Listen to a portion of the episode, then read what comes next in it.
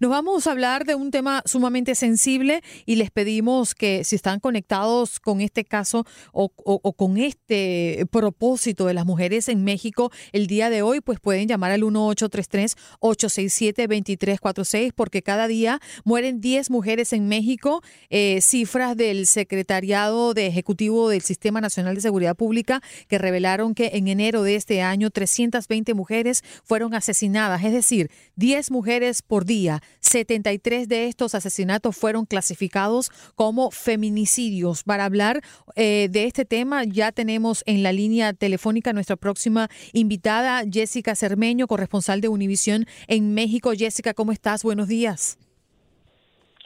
¿Qué tal, Andreina? ¿Cómo estás? Y yo estoy descansando, bueno, no descansando, estamos en protesta, eh, miles de mujeres en México, porque eh, ayer, Día de la Mujer, hubo una marcha sin precedentes aquí en la capital mexicana y en otras 59 ciudades de este país, por lo que tú ya decías, por la violencia que se hace a las mujeres, y se generó un movimiento impresionante al grado de que eh, se decidió que el día de hoy, 9 de marzo, sería un paro nacional donde las mujeres nos expresaríamos eh, parando, no yendo a trabajar, no yendo a la escuela, no comprando, eh, no acercándonos a los lugares que siempre vamos para que se note la ausencia de nosotras eh, en la sociedad mexicana y la verdad es que ha sido un movimiento impresionante.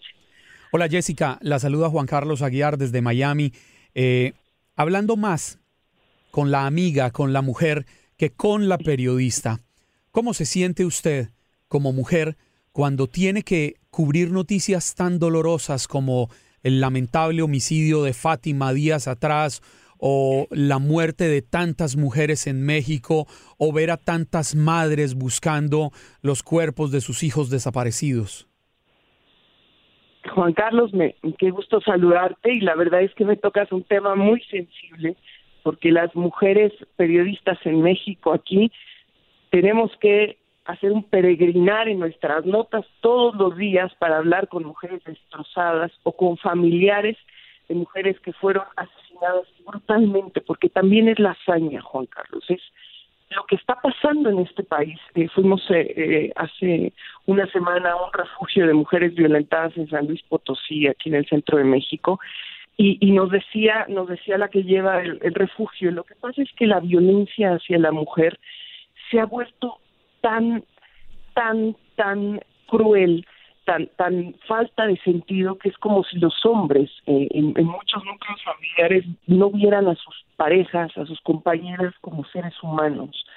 En este país eh, se ve a la mujer en, muchos sentidos como si fuera una cosa, como alguien que no tiene derechos, como alguien que puede ser violentada eh, en todos los sentidos, porque porque no es nada más eh, la violencia a golpes, ¿no? También es, es afuera, es que uno no puede caminar eh, sin que te digan algo, sin que se te acerquen en el transporte público, se los digo de verdad, es una, es una realidad y, y, desgraciadamente eh, lo peor se vive dentro de los hogares, dentro de las casas. Aquí en México esas cifras espantosas de violencia vienen mucho por eh, la violencia de la pareja, incluso la, violencia de los hijos hacia las madres. Hay, hay una cultura que ha dejado ver que nosotras eh, en realidad somos eso, somos algo algo prescindible, eh, que, que el trabajo de, de, las mujeres eh, no es en realidad tan importante como el de los hombres y a mí me ha tocado mi trabajo como corresponsal de Univisión hablar con muchísimas, muchísimas mujeres, insisto, deshechas. Es muy difícil, Juan Carlos. La verdad es que es todos los días, todos los días en mi trabajo, tengo que hablar con mujeres que han sufrido eso, con familiares de mujeres. Últimamente se ha visto mucho en México, mujeres adolescentes que son asesinadas por sus novios de 15 años, por ejemplo. O sea, es, es La historia eh, eh, con referencia a los paros de mujeres, eh, el primer caso fue en 1975 en Islandia, consistió en un paro laboral que reclamaba igualdad y mayor representación femenina en los puestos políticos del país. Y las cifras fueron sorprendentes, ¿no? Porque lograron el 90% de la población femenina de Islanda de Islandia, mejor dicho, que se uniera a este movimiento. ¿Cuál es la expectativa para, para este día, Jessica? Pues mira, la verdad es que no sabemos cuántas mujeres eh, eh, van a parar eh, o, ya han parado. lo que sí te puedo decir es que la expectativa de la marcha en la que de ayer en la que participaron muchísimas mujeres fue de 80 mil personas ¿no? Eh, yo con todas las que hablé ayer, porque estuvimos presentes para el noticiero ahí, me decían que hoy iban a parar en protesta.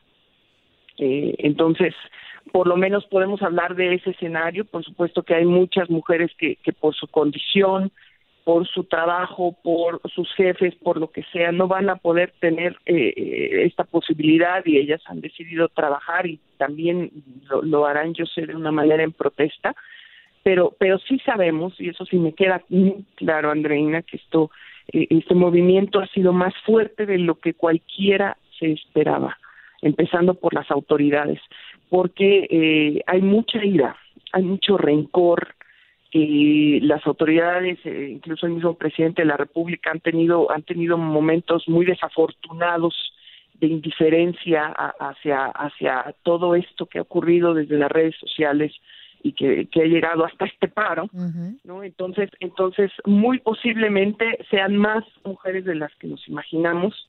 Eh, ahora eh, en las calles, eh, por lo menos hubo menos tráfico esta mañana.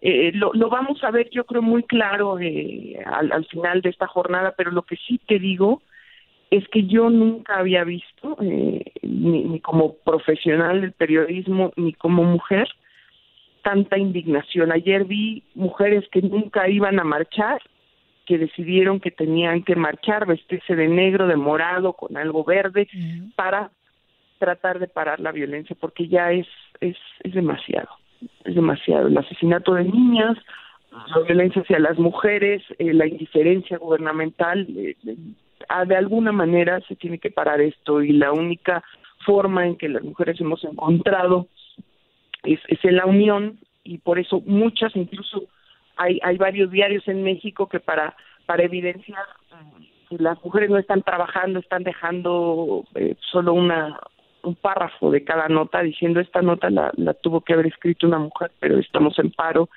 Eh, sé que muchos medios de comunicación o las conductoras ni siquiera van a participar eh, por, porque es hacerlo hacerlo público desde, desde todos lados, ¿no? Eh, la verdad.